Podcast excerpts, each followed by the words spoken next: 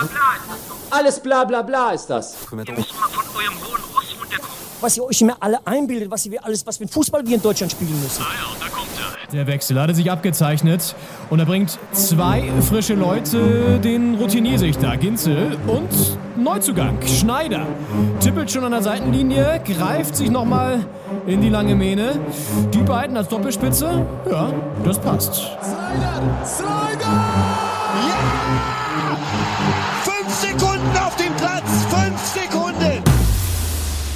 Doppelspitze, der Fußball-Podcast. Das Original. meldet sich zu Folge 114. Herzlich willkommen, einen wunderschönen guten Tag. Wir zeichnen hier am Montag auf und sind also ein bisschen hinter dem Spieltagsgeschehen, aber das macht ja nichts. So haben wir ein bisschen mehr Abstand noch und können das Ganze einordnen. Mein Name ist Leon Ginzel, mir zugeschaltet ist Henning Schneider. Hallo Henning. Hallo Leon. Ja, wir haben jetzt quasi die Hinrunde hinter uns. Es ist ein bisschen merkwürdig, weil ja noch zwei Spiele ausstehen, aber wir gehen jetzt sozusagen in diese Winterpause, in die WM-Pause. Mit welchem Gefühl bist du so aus dem Wochenende rausgekommen? Wir reden natürlich auch über diesen Hertha-Sieg, der war ja extrem wichtig, aber wir schauen auch so ein bisschen auf die Tabelle natürlich, weil sie jetzt einfach so eine Art Hinrundentabelle natürlich ist. Hast du irgendwie eine Tendenz? Also es ist ein seltsames Gefühl, weil halt noch zwei Spieltage fehlen. Man geht jetzt an Spieltag 15 da in so, eine, so eine Winterpause quasi. Ähm, ich meine, wir alle müssen uns, glaube ich, daran gewöhnen, dass jetzt ähm, zu dieser Jahreszeit der WM stattfindet und ähm, man muss in das Gefühl, glaube ich, noch reinkommen. So rein, was die Saison angeht, ist es natürlich ein versöhnlicher Abschluss fürs Jahr, dass äh, gegen Köln da der Sieg noch eingefahren wurde aus Hertha-Sicht. Ansonsten, ja, es ist irgendwie viel los in der Tabelle. Also ähm, es, es war eine spannende Hinrunde bisher, wenn man das so sagen kann und ähm, macht auf jeden Fall Lust aufs Bundesliga-Fußballjahr 2023, auf die erste Hälfte. Sehr gut, das werden wir gleich nochmal besprechen. Und vor allen Dingen haben wir heute wieder einen spannenden Interviewgast, nämlich Julia Metzner vom Südwestrundfunk, SWR. Und sie kommentiert oder reportiert das WM-Finale im Radio für alle ARD-Rundfunkwellen. Zum allerersten Mal eine Finalpremiere, bei der WM zumindest jetzt schon das EM-Finale, reportiert und ist ein super sympathischer Gesprächsgast gewesen. Das war total cool. Ich habe mit ihr unter der Woche geredet und zwar genau an dem Tag, als Jetzt hätte ich fast schon wieder Yogi gesagt. Als Hansi, kleiner Spoiler, denn auch das wird in dem Interview eine kurze Rolle spielen, äh, als Hansi seinen WM-Kader bekannt gegeben hat. Also der deutsche WM-Kader ist ja unter der Woche bekannt gegeben worden und da habe ich brühwarm mit Julia Menzner vom SWR drüber sprechen können und auch generell, wie sie auch solche Spiele reportiert. Sie hat halt schon auch Turniererfahrungen mit der EM gehabt und auch mit anderen großen Turnieren, aber jetzt zum allerersten Mal ein WM-Finale, das sie dann ähm, berichten wird aus Katar und auch natürlich reden wir über Katar, natürlich reden wir auch darüber, mit welchen Gefühlen sie hinfährt und es ist alles sehr merkwürdig und das wird sie nochmal auch sehr, wie ich finde, sehr anschaulich und spannend erzählen in dem Interview. Da könnt ihr euch drauf freuen, wieder am Ende dieser Folge in der zweiten Hälfte von Doppelspitze der Fußball-Podcast. Und ja, wenn ihr uns mögt und uns auch häufiger hört, dann könnt ihr natürlich sehr gerne bei Spotify eine Bewertung dalassen. Es geht ganz einfach, indem ihr einfach eine, ja, uns abonniert und dann eine Sternbewertung da lasst von 1 bis 5. Und da freuen wir uns sehr drüber. Das hilft uns und ist auch ein Feedback, das uns natürlich in der Arbeit begleitet und freut. Henning, 15 Spieltage sind jetzt rum. Wir haben gerade noch mal kurz vorher gequatscht. Wir machen es jetzt so, dass wir die Tabelle so ein bisschen uns anschauen und dann die Tendenzen ablesen und dann am Ende über den Hertha-Sieg sprechen. Ich war im Stadion, da kann ich noch ein bisschen was erzählen. Und auch da hat Katar eine große Rolle gespielt. Gucken wir uns mal oben an. Die Bayern sind jetzt doch wieder Erster. Das ist natürlich eigentlich, denkt man so, oh Gott, oh Gott, wie langweilig. Aber es war ja doch eine spannende Hinrunde, weil Union sehr lange da oben Paroli geboten hat, ne? Und jetzt geht ihnen so ein bisschen die Puste aus. Auf jeden Fall. Wir haben ja schon immer gesagt, das ist ähm, ein überraschender erster Platz der Union Berlin. Ähm, haben es immer sehr gut gemacht, haben auch oft knapp gewonnen, sehr effizient auch gewonnen. Und ähm, es war mir die Frage, ist es in der Rückrunde der Zeitpunkt, wann so ein bisschen ja, die Ergebnisse schwanken, die Puste knapp wird. Ich meine, es ist auch eine Dreifachbelastung mit Pokal und äh, Europa League für sie. Und ähm, ja, jetzt scheint es äh, dann doch noch in der Hinrunde so zu sein dass jetzt ähm, so ein bisschen die, die, äh, ja, die Formkurve nach unten geht und dann sind die Bayern natürlich da. Ich meine, die haben am Anfang der Saison ordentlich geschwächelt, äh, Punkte liegen gelassen. Das wurde dann ausgenutzt, aber es ist halt auch eine Stärke der Bayern. Wenn die anderen dann schwächeln, sind sie dann da und äh, kommen dann auch in die Saison rein. Also ja, jetzt sind sie auf Platz 1, vier Punkte Vorsprung auch schon vor dem SC Freiburg, der jetzt ein überraschender zweiter Platz ist aktuell. Ja.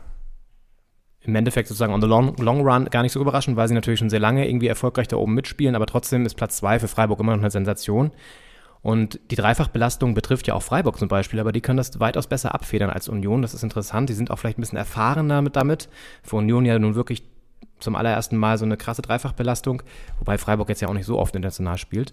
Und trotzdem kriegen sie es irgendwie ein bisschen besser hin. Und ich glaube, bei Union merkst du jetzt schon die Breite des Kaders und die Power, die einfach da weggeht. Und das zeigen ja auch solche krassen Ergebnisse wie das 0 zu 5 gegen Leverkusen oder jetzt auch, die lagen ja 0-4 auch wieder hinten gegen Freiburg und dann haben sie noch das 1 zu 4 da gemacht. Und ja, also ich bin übrigens zufällig in das Spiel reingestolpert, noch in so eine Kneipe in Berlin. Das hatte ich gar nicht so auf dem Schirm, dass die da spielen. Und dann mhm. war das so eine halbe Union-Kneipe, zumindest saßen einige mit Union-Schal. Und dann habe ich so kurz auf den mhm. Spielstand geguckt und so, oh Gott, oh Gott, ein 0 zu 4. Das ist ja, das ist ja, oh, das ist ja dramatisch. aber mich nicht als Hertha-Fan ja. oder so zu erkennen gegeben und auch jetzt nicht so viel Schadenfreude. Da, das ist ja auch, irgendwie sollen sie machen, aber ja. Dann konnte ich so ganz entspannt, dann saß ich so unterm Fernseher, ich habe das Spiel gar nicht gesehen, das ist unterm Fernseher und habe immer so schräg dann so die Minen so gesehen, die immer, die immer äh, grauer und fahler wurden und naja. ja, eine kleine Genugtuung war dabei, das muss ich schon sagen. Das muss ich schon sagen. Ja, aber äh, ans ansonsten sind sie natürlich trotzdem irgendwie jetzt mit Platz 5 das Bild ja auch nicht so wirklich ihre, ihre Saison bisher ab. Also sie waren halt super stark, gerade so in dem ersten, ja, zehn Spielen, zehn, zwölf Spiele, haben die Tabelle über mehrere Spieltage lang angeführt und dann ist das ein bisschen eingetreten, was wir ja schon befürchtet hatten. Ne? Und jetzt, jetzt siebt sich ja auch so ein bisschen aus, wie Leipzig jetzt Dritter, dann Frankfurt Vierter. Auch das ist ja eine, eine Kontinuität, die auch natürlich bedingt ist durch diese enormen TV-Gelder, die wieder ausgeschüttet werden, wenn du in der Champions League spielst. Und Frankfurt ist jetzt auch weitergekommen. Das bringt nochmal Cash rein und so. Und das ist halt wichtig, wenn du sozusagen, also wichtig in der Fußballwelt, und auch sonst. Ja. Aber sozusagen, um längerfristigen Erfolg zu haben, brauchst du ja diese Gelder offenbar, um Kader zu finanzieren und auch Spieler zu finanzieren. Und das spielt Frankfurt natürlich in die Karten. Ne?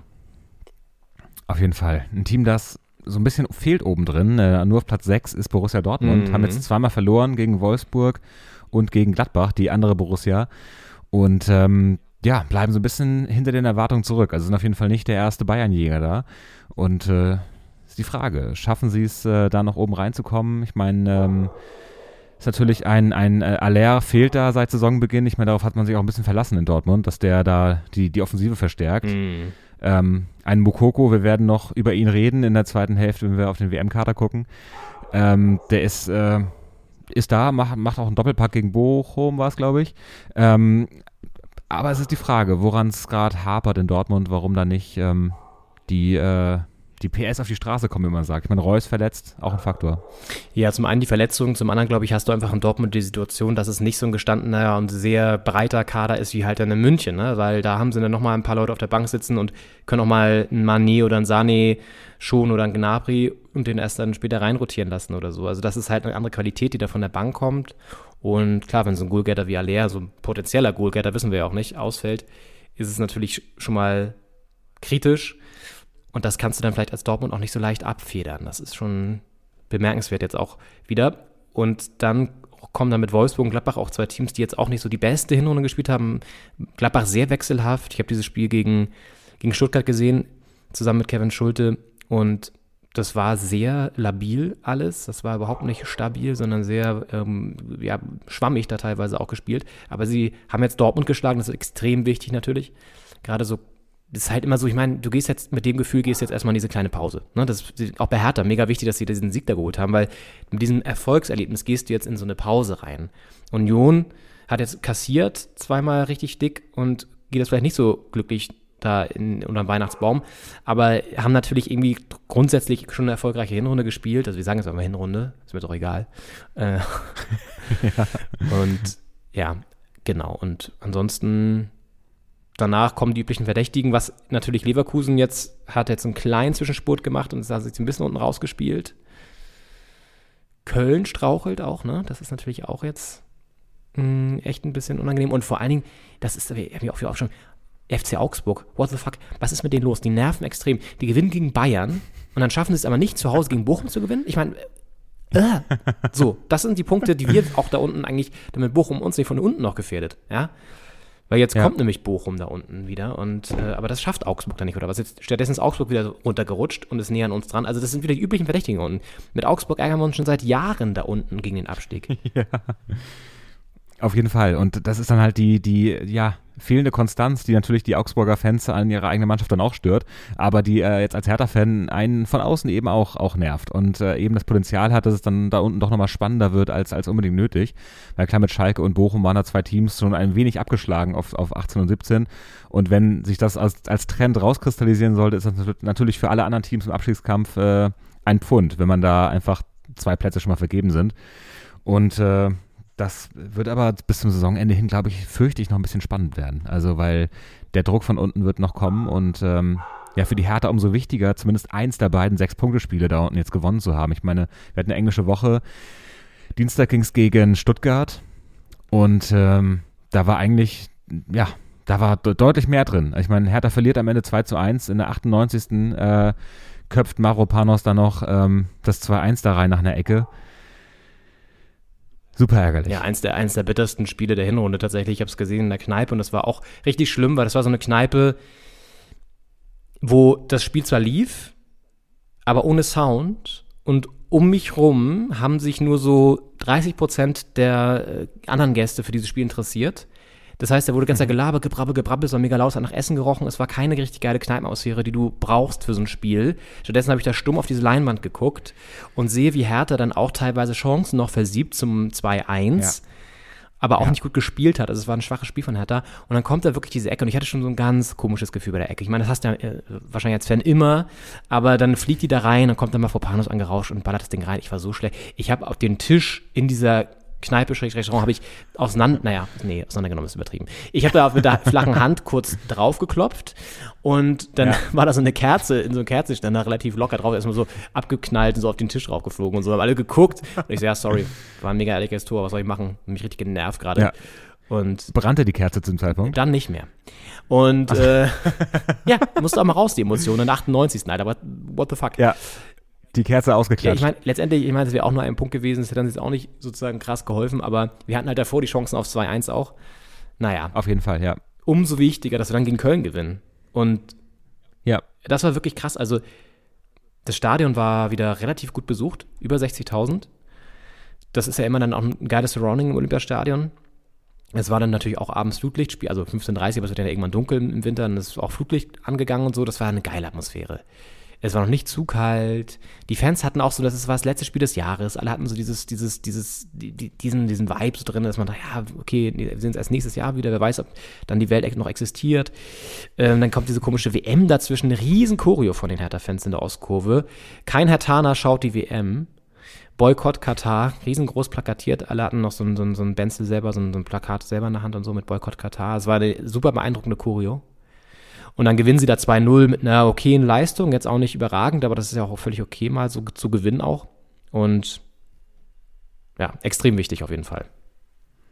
Auf jeden Fall die, die Tore genau zur richtigen Zeit gemacht. Ein frühes in der ersten Halbzeit, ein frühes in der zweiten Halbzeit und, und damit den Kölner so ein bisschen den Zahn gezogen, die eigentlich auch gut in der Partie waren, vielleicht sogar stellenweise ein bisschen besser in der Partie waren als die Hertha. Ähm, aber eben, das ist halt das Ding. Das ist, haben wir Berliner oder wie wir Hertaner ja auch oft äh, andersrum erleben müssen. Wenn du einfach so die Punches zur richtigen Zeit kriegst oder zur falschen Zeit, dann ähm, wird es ganz schwer, trotz vielleicht ein bisschen mehr Spielanteilen, ähm, ja, so ein Spiel an sich zu reißen. Ja. Und das ist einfach dann auch ein Faktor, der wichtig ist. Und auch ein Faktor, der gegen Stuttgart gefehlt hat. Du hast es angesprochen, äh, Hertha hat in der zweiten Hälfte kurz vor Schluss, kriegen die da vom, vom Keeper den Ball da vor die Füße gerollt äh, und haben da irgendwie eine, eine 2 gegen 1, 3 gegen 2, ich weiß es nicht genau, 2 gegen 2 Situation, auf jeden Fall was, was ausspielbar ist. Ähm, und äh, kriegen es dann halt nicht hin, sich zu entscheiden zwischen Abschluss, Schuss und Pass. Äh, und dann, dann wird es halt nichts von beiden so richtig. Und ähm, das war halt dann, also mit der, mit der Ausnutzung von Chancen in, gegen Köln besser und dann klappt es auch mit den Punkten. Ja. Ja, voll. Und es war, wie gesagt, eine, eine, eine, eine coole Atmosphäre. Es war diese Riesenchance von Köln, die dann an die Latte ging und so. Es waren irgendwie so viele kleine Skurrilitäten noch drin und es war ein super geiler geiler äh, Abend. Bisschen so wieder so ein Beigeschmack auf der Fahrt zurück, weil da wir so ein paar Idioten, Hertha-Fans, dann auch irgendwie, ich glaube, die dachten, dass wir Kölner sind. Ich war mit äh, ein, zwei Leuten da und dann sind wir in die Bahn rein, die da so schon so stand und äh, da war noch mega viel Platz und ich bin dann so rein und meinte, ja Leute, komm, das ist super viel Platz in der Mitte, können wir da mal kurz ein bisschen durchrücken. So, ja, geh selber rein. Und dann ja gut, klar, kann ich gerne machen. So, dann sind wir da rein, in diesen Mittelteil, wo einfach mega viel Platz noch war. Und Ja. die dachten, glaube ich, dass wir Kölner sind, weil wir auch nicht so erkennbare Hertha-Utensilien so um hatten.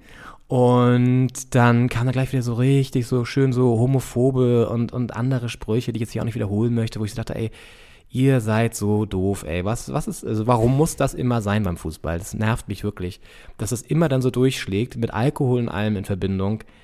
Und ja, es ist dann immer so ein unsägliches Ding, weil du willst dann auch nicht immer was dagegen sagen, weil das sind dann auch so Leute, du kannst nicht einschätzen, ob die dir auf die Fresse schlagen. Und dann ist man halt selber so ein bisschen vernünftig und sagt sich, okay, komm, ne? Aber es ist immer so, warum muss das so sein, so, ne? Es ist halt irgendwie richtig, richtig dumm und scheiße. Ja, das war so ein bisschen das negative Erlebnis bei der Rückfahrt, aber sonst war es ein sehr, sehr cooler, cooler Stadionbesuch. Und ich finde auch, ich weiß nicht, wie es dir geht, aber wir waren jetzt aber ein paar Spielen auch in der Hinrunde. Und ich finde, jetzt gerade hat man wieder ein bisschen mehr Bock auch, dann Hertha zu sehen, weil die Mannschaft besser spielt. Die Stimmung im Oli ist echt gut, finde ich. Sind oft auch so über 50.000 da. Klar, weil auch viele Ticketaktionen da waren, immer so Gratis-Tickets oder so jetzt 9-Euro-Tickets oder so. Aber trotzdem fand ich das Surrounding immer sehr ansprechend in den letzten Spielen. Ich weiß nicht, wie es dir ging. Das stimmt. Das äh, Olympiastadion ist natürlich sehr, sehr groß. Also mit 72.000 äh, Plätzen ist da eine ordentliche Kapazität. Und wenn man so einen ja, normalen Ligaschnitt in einem kleineren Stadion, wo man auch irgendwie nur 30, 40.000 Leute wirken halt im Olympiastadion sehr, sehr klein und oder sehr, sehr leer, sage ich mal. Ähm, sehr wenig Menschen. Und wenn es dann halt 50, 60.000 Leute sind, dann kommt halt auch richtig Stimmung auf. Dann ist es auch egal, dass man da 20 Meter weiter weg ist vom Platz wegen der Laufbahn. Das sind zwar alles keine optimalen Fußballstadion- äh, äh, D- Dinge. Ähm, aber ich finde auch, das, es macht Spaß, die Saison. Ähm, wir haben ja von Anfang an auch, auch mehr Bock auf die Mannschaft, äh, als das in den letzten Jahren der Fall war, weil einfach ähm, auch gerade in der Offensive mit, mit Konga, äh, Ejuke, da einfach ähm, ja, einfach so Fußballspaß auch äh, dabei ist in der Offensive. Luke Bakio auch ein Faktor. Und ähm, jetzt muss halt noch ein bisschen, bisschen konstanter äh, mit den Ergebnissen klappen. Weil ich meine, wir hatten schon viel Spaß mit den Spielen ähm, und mit der Spielweise. Und ähm, wenn es jetzt mit den Ergebnissen auch noch klappt, dann, dann wird es eine gute Rückrunde. Aber ich freue mich auf die Rückrunde. Ist ja auch, wie, wie schon gesagt, mit so einem Sieg jetzt im Rücken geht man auch anders ran, als wenn man das jetzt auch noch verloren oder unentschieden gespielt hätte. Und ähm, ich habe Bock auf die Rückrunde. Ja. Ich weiß noch nicht genau, wie viel Bock ich auf die WM habe, aber auf die Rückrunde habe ich Bock. Ja, da kommen wir gleich noch zu. Äh, genau, ich würde sagen, bevor wir kurz in die Pause gehen, habe ich auch noch ein juristisches Update wieder. Wir haben immer so einen kleinen Jura-Block jetzt hier eingebaut, so einen kleinen Crime-Block. Und wir haben jetzt seit letzter Woche auch nochmal nach Hamburg geschaut. Was letzte Woche oder vorletzte, ich weiß es gar nicht mehr. Auf jeden Fall Polizeieinsatz Hamburg Derby, HSV spielt am Millantor und Polizei prügelt, also ein Polizist vor allen Dingen prügelt einen vermeintlichen St. Pauli-Fan, man weiß den genauen Background von diesem Mann auch nicht, aber auf jeden Fall ein Fußballfan am Boden liegt nieder und ich habe nochmal nachgehakt jetzt unter der Woche und der Stand der Dinge hat sich nicht verändert. Wir sind jetzt an Woche 4, glaube ich. Jetzt sozusagen gehen jetzt in Woche 5 schon rein. Und immer noch dauern die Ermittlungen seitens des internen Ermittlungsdezernats an, wurde mir nochmal gesagt von der Presse, von der Presseabteilung. Und daher gibt es keinen neuen Sachstand, sagt mir der Pressesprecher per E-Mail. Das kann ich nur so durchgeben. Könnt ihr euch selber eine Meinung zu bilden, was ihr davon haltet. Fünf Wochen nach so einem Einsatz immer noch keinen Ermittlungsstand dazu haben, zumal die Videoeinnahmen ja sehr eindeutig sind. Es ist sehr, sehr merkwürdig und auch ehrlich gesagt sorgt es nicht dafür, dass man Bock hat so und sagt, okay, cool, dass ihr da auch so transparent seid und das auch so aufarbeitet. Also hat man jetzt nicht das Gefühl. Aber ja, Ja. gut, da sorgen sie ja selber für, dass man das denkt. Wir gehen in eine kurze Pause. Sind gleich wieder da, reden wir über den WM-Kader. Wir reden über, wie wir vielleicht auch die WM, was wir für ein Gefühl haben. Und dann gibt es noch ein tolles Interview mit Julia Metzner vom SWR. Sie reportiert das WM-Finale für alle Radiowellen in der ARD. Mit ihr haben wir gesprochen. Und das hört ihr gleich nach der Pause. Bis gleich. Bis gleich.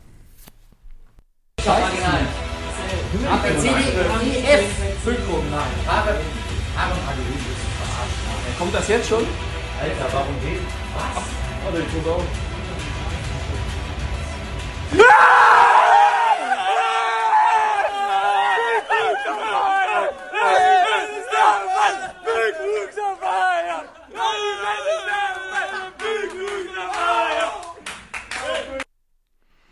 Ja, ausgelassene Freude hören wir da in der Kabine des SV Werder Bremen. Und damit äh, herzlich willkommen zurück zur zweiten Hälfte von Folge 114 Doppelspitze der Fußballpodcast. Ja, Leon, äh, das ist dein fast Namenskollege Leo, äh, nämlich Bittenkurt, ähm, hat das hier geteilt äh, auf Social Media. Und ähm, da haben die Bremer Spieler ganz gebannt geguckt, wie unser Ex-Yogi, bald Hansi, Bundestrainer, ähm, ja, bekannt gibt, welche Jungs er mit nach Katar nehmen möchte. Und einer ist dabei, der, dessen Name immer wieder gel gelaufen ist, äh, gefallen ist, äh, nämlich ähm, Niklas Füllkrug. Und das hat äh, für großen Jubel gesorgt in der Kabine. Tatsächlich auf der Liste gelandet von von Hansi Lücke, wie er ja auch genannt wird, hat es in den WM-Kader geschafft. Ist schon eine coole Geschichte, muss man sagen. Und ich finde auch so ein bisschen, kann man sich jetzt auch wieder die Fragen, ja, wie geil ist das sozusagen auch für Werder-Fans, die jetzt ja die WM auch vielleicht boykottieren wollen. Haben wir ja auch mit ähm, Malte Bürger darüber gesprochen von, von der Deichstube. Aber letztendlich finde ich, ist das sehr sympathisch, weil es einfach nochmal ein anderer Spielertyp auch in der Mannschaft jetzt ist. Unabhängig davon, wie man zu diesem ganzen Deutschland und Fußball-WM und generell so die Mannschaft und was mit dem DFB und der Nationalmannschaft alles schiefgelaufen in den letzten Jahren steht, finde ich, ist Füllkrug irgendwie so ein, so ein, so ein Hoffnungsschimmer. Auch Mukoko, die stehen halt für eine jüngere Generation. Gut, Füllkrug jetzt nicht jung, aber sozusagen mal für, eine, für andere Spieler auch. Frische neue Gesichter. Ähm, Bella Katschop ist auch dabei. Und das sind so, das sind so Leute, die man auch nicht sozusagen direkt in der Nationalmannschaft mal gesehen hat, sowieso nicht. Und die jetzt, glaube ich, auch mal ein neues Surrounding da reinbringen und auch, glaube ich, wichtig sind, ob sie jetzt spielen. Von Anfang an ist ja erstmal wurscht, aber auf jeden Fall sind sie dabei und das finde ich halt irgendwie so gut auch in dem Fall. Und Mario Götze, ja, auch auf dem Zettel. Es ist auf jeden Fall, was mich gefreut hat, ist es eine mutige Nominierung. Also es ist nicht ein auf Nummer sicher gehen, sondern es ist ein, wir nehmen den 17-jährigen Bokoko mit, ähm, wir, wir, nehmen auch äh, einen Götze wieder mit, ähm, der lange nicht dabei war. Äh, wir setzen auf, auf Jugend, auf auch die Zukunft. Ich meine, Mokoko ist jetzt 17. Wenn man den jetzt heute also nicht mitgenommen hätte dieses Jahr, dann wäre die nächste Chance in vier Jahren. Dann ist er 21. Und dazwischen ja. kann man ihn halt nicht mit zur WM nehmen. Kleine EM gibt es dazwischen. Auch andere, äh, weiß nicht, ähm, äh, ja, Nationalmannschaftsspiele, aber trotzdem so eine WM ist einfach ein spezieller Moment, eine spezielle Erfahrung auch und ich finde die Entscheidung, den so früh wie möglich da mitzunehmen und nicht erst mit 21, sondern schon mit 17, finde ich sehr, sehr gut. Ja. Ja, wir reden gleich noch mit, weil ich habe mit Julia Metzner da viel drüber geredet, deswegen wollen wir vielleicht gar nicht alles so auseinander dividieren hier. Aber auf jeden Fall interessant, Arme Bella Kotscha von Southampton, der ist auch mit dabei. Und ich glaube, Hansi hat ein ganz gutes, ganz guten Kader hingelegt, auf jeden Fall. Finde ich, finde ich ganz, ganz ansprechend. Trotzdem bleibt es natürlich dabei, dass man nicht so vollumfänglich und äh, super, super cool da jetzt in Richtung WM schaut. Und auch das wird gleich Thema sein, noch in dem Interview mit Julia. Weil es ist alles irgendwie, ich weiß nicht. Es ist, ja. Es gab jetzt auch diese CDF-Doku von Jochen Breyer nochmal, ähm, wo auch irgendwie diese, das ist ja jetzt auch viel umgegangen, dieses Damage in Your Mind, sozusagen diese Aussage von diesem einen WM-Botschafter in Bezug auf Homosexuelle und dann auch diese, diese wie, wie über Frauen geredet wird und generell, ich meine, das war echt nochmal eine krasse Doku, weil es halt so Einblicke gegeben hat, die man vorher nicht hatte, die auch gut produziert war, manchmal ein bisschen sehr dick aufgetragen, aber ich finde sie trotzdem sehr sehenswert. Wir können sie vielleicht nochmal verlinken in den Shownotes für die, die das nicht gesehen haben bisher. Und diese Geschichte mit Kalle Rummenigge und den beiden Uhren und so, das sind alles so Sachen, boah, da denkt man schon wieder so, oh, wie viel Bock habe ich da irgendwie äh, so auch Mannschaften und, und, und, und irgendwie so, so mitzujubeln und dann auf der Tribüne sitzen dann so Leute, die dieses ganze System so in den, in den, in den Dreck ziehen, ne, mit ihrer Art und Weise und auch mal unabhängig von sozusagen den ganzen anderen Themen, die mit Katar in Verbindung stehen, ne, haben wir auch schon viel drüber geredet, Menschenrechte und ähm, auch Arbeitsbedingungen und hast du nicht gesehen. Also, äh, ja, es ist, da ja, kommt viel zusammen und ich hatte irgendwie, als ich den Kader jetzt gesehen habe, trotzdem irgendwie Lust, auch mal wieder so Deutschland dann in dieser Besetzung zu sehen. Ja. Und man ist sehr zwiegespalten als Fußballfan. Das ist ja, sagen ja alle gerade so. Und viele sagen auch ganz klar, ich gucke es nicht. Finde ich auch okay. Finde ich völlig in Ordnung. Mm, ich weiß nicht. Ich, ja. Ja, ich finde, äh, so ein zentrales Wort in dem Interview mit Julia Metzner ist äh, Fassadengesellschaft. Dass eben, ähm, ja, da viel Fassade ist, die sehr schön angestrichen und angeschienen und angemalt wird und äh, die eben auch davon ablenken soll, was dahinter alles so sich verbirgt. Und äh, wenn man das immer mitdenkt, dann hat man echt keine Lust auf diese WM. Dann kann ich jeden verstehen, der sagt, das boykottiere ich, das gucke ich nicht. Ja. Ähm, ich kann aber auch, ich meine, wir haben so ein bisschen äh, berufliche Verpflichtung, da ein Auge drauf zu haben zumindest, Ja. was da so passiert. Ähm, aber ja, ich kann beide Seiten verstehen. Ich kann verstehen, wenn man sagt, ich gucke es mir an, ich trenne das davon. Ich kann aber auch verstehen, wenn man sagt, ich kann das nicht trennen, ich muss das mitdenken für mich und dann ist diese WM für mich nicht guckbar. Ich äh, wollte noch zu Niklas Füllkrug noch eine Sache sagen, denn ähm, Hansi Flick wurde gefragt in der Pressekonferenz, warum er sich denn für, Hansi, äh, für, für, für Niklas Füllkrug entschieden hätte. Und dann hat er den Satz gesagt, das Tor, das er jetzt gemacht hat, das Kopfballtor, das war schon auch ein Element. Und äh, er hat es jetzt nicht so genau benannt, aber er hat ja, als wir im Weserstadion zu Gast waren, hat Niklas Füllkrug ja in der 84. oder wann da ein, ein doch sehr prominentes Kopfballtor gemacht. Und also ich würde jetzt mal postulieren, dass Niklas Füllkrug ist der Hertha-Coup bei der WM. Also den haben wir, den haben wir so ein bisschen dahin gebracht. Als, als Hertha. Würdest du da zustimmen oder findest du das zu reißerisch? Ja, ist ein bisschen weit hergeholt, auf jeden Fall. Ich denke, er hat mit diesem Tor einfach nochmal bewiesen, was er für eine Qualität hat. Ne? Das ist auf jeden Fall so. Und das hätte er wahrscheinlich auch gegen andere Vereine geschossen. Jetzt, dass wir sozusagen gerade auf dem Platz standen, ist natürlich ein bisschen ungünstig gewesen für uns und Ja. gut für ihn. So, ja, also, ja. Ich weiß, Füllkrug und so, das, das spielt alles auch in so eine, so wieder so ein bisschen so die, dieses Fußball ist auch mal so ein bisschen echter wieder dadurch, finde ich. Dass so ein Füllkrug es auch die Nationalmannschaft schafft. Das ist ja das, was, was wir grundsätzlich schon seit Jahren vermissen, diese, diese Authentizität, auch bei den Spielerinnen und Spielern, also bei den Spielerinnen noch viel, viel mehr als bei den Spielern. Ähm, und dass da irgendwie so dieser, dieser, dieser, dieser Reiz so verloren gegangen ist, durch vor allen Dingen natürlich das Geld, durch diese ganze Vermarktungsscheiße, durch diese ganzen Instagram und hast du nicht gesehen, äh, Kampagnen, die da immer sozusagen viel wichtiger sind als irgendwelche anderen Sachen. Und es ist alles so, so herzlos uns geworden und Füllkrug, so als, ich glaube, ähm, Tim Jürgens hat ihn als Fußball-Atze bezeichnet, da in dem Interview, als wir mit ihm darüber gesprochen haben, als ich da gefragt habe, ob er Füllkrug mitnehmen würde. Äh, und über Götze haben wir auch gesprochen, äh, lustigerweise. Und hat er gesagt, diese Fußballatze. Und das ist halt echt so. Füllkrug ist so eine Fußballatze, irgendwie. Auch jetzt Familienmensch geworden und bla, aber irgendwie eine, eine Atze. Und das, das finde ich irgendwie so sympathisch. Und ich hatte auch so, eine, so einen Anfall unter der Woche. Ich habe dann auch ähm, mit Arndt Zeigler den Podcast gehört, Boy, You Need Is Love.